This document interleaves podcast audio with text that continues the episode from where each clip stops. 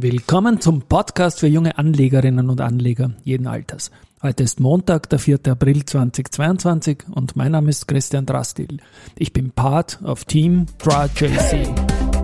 Team DrawJC.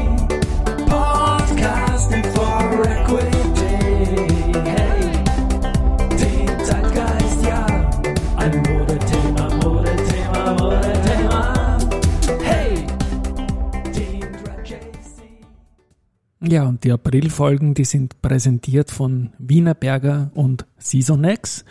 Und Stichwort Seasonex, da beginnt dann morgen, wie avisiert, äh, die neue Saison auch in diesem, die neue Staffel in diesem Podcast, die neue Season. Blicken wir auf den ATXDR, es ist jetzt 13.38 Uhr und wir sind 0,69 Prozent im Minus bei 6.739 Punkten. Das ist in etwa genau das ähm, Wiedergutmachen oder wieder schlecht machen des Plus, das wir am Freitag erzielt haben, als es 0,71 Prozent nach oben gegangen ist. Und zum, zum April muss man sagen, das ist der stärkste Monat. Ähm, aller zwölf Monate im Schnitt in der ATX-Geschichte geht es da um 2,9 Prozent nach oben.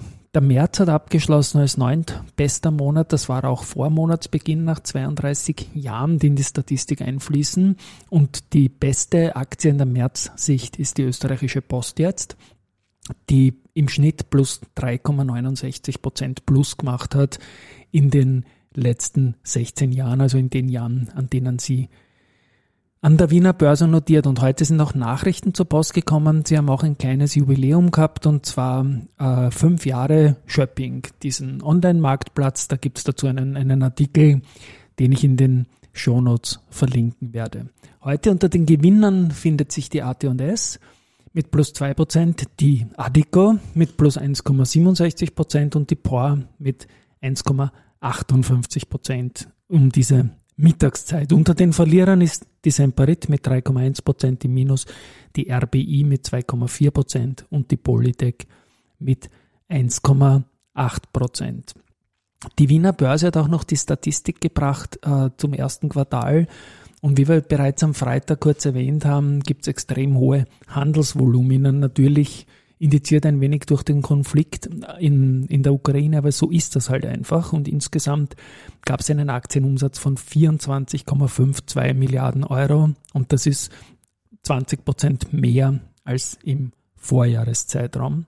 Und rückgerechnet hat man auch trotz der Krise, trotz des Kursrückgangs, wie gesagt, im Q1 14 Prozent minus im ATXDR, gibt seit Start immer noch eine durchschnittliche jährliche Rendite von mehr als 6 Prozent. Und das ist, glaube ich, eine, eine gute Sache.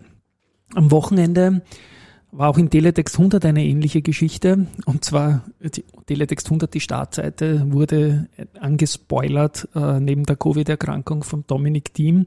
Wie Geld anlegen in der Krise? Fragezeichen. Mehr ist nicht dabei gestanden und dann ein Verweis auf die Seite 104. Da erwartet man sich natürlich einiges, wenn der ORF mal eine, eine, eine Empfehlung gibt oder einen Artikel recherchiert, aber die Enttäuschung war dann schon schnell da, weil zitiert worden ist die Arbeiterkammer. Und im Artikel auf 104 geht es dann darum, okay, Nullzinsen, 7% Inflation und die Arbeiterkammer empfiehlt jetzt eine Schadensbegrenzung. Und zwar braucht man ein klug zusammengestelltes Portfolio aus einem Notgroschen, aus Bausparverträgen, aus Aktien, Sachwerten und Gold. Ich sage mal so, Sie haben Aktien erwähnt, das ist, glaube ich, erstmalig so, das ist gut.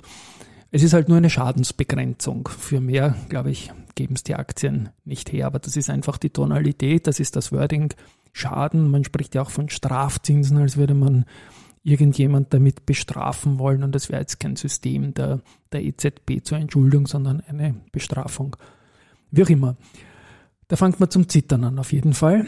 Und ich zitter heute auch noch ein bisschen, weil dieser 4. April 2022 ist exakt das 20. Jubiläum von der Echtgeldveranlagung, die wir im Jahr 2002, eben genau am 4.4.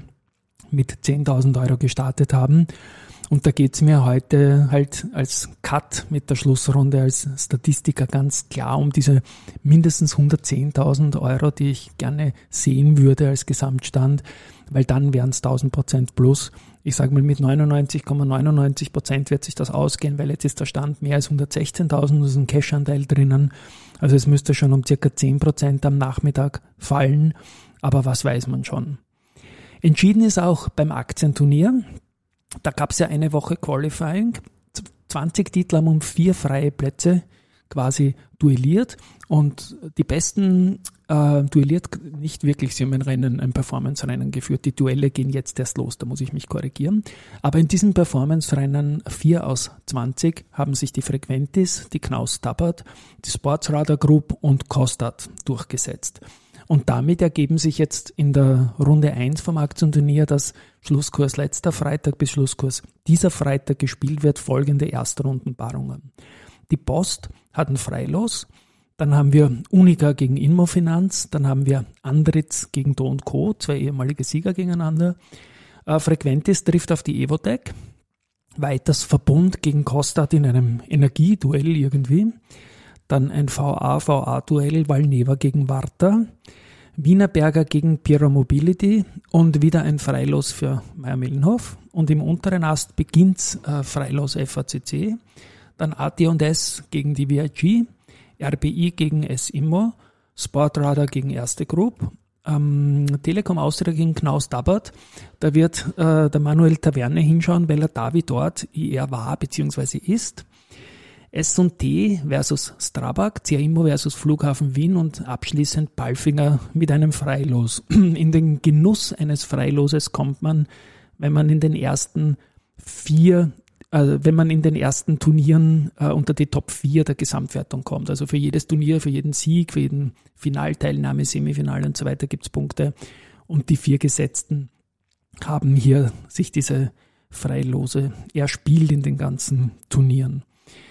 Ja, abschließend äh, möchte ich sagen, wir bringen heute noch einen Podcast, nämlich die Nummer 111 in dieser ersten Season, die wir als Team Tragedy gemacht haben. Ich werde da mit dem Josef äh, heute noch die Nummer 111 machen und dann morgen in die Season 2 starten, wie in einem Message to Rudy. Rudy.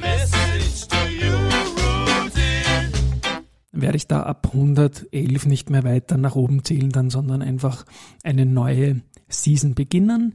Ähm, ja, in diesem Sinne hoffe ich mal, dass die äh, 110.000 Euro 1000 Prozent plus halten, aber ich glaube, da muss ich gar nicht so sehr ein Träumer sein heute. Tschüss, bis heute am Abend noch.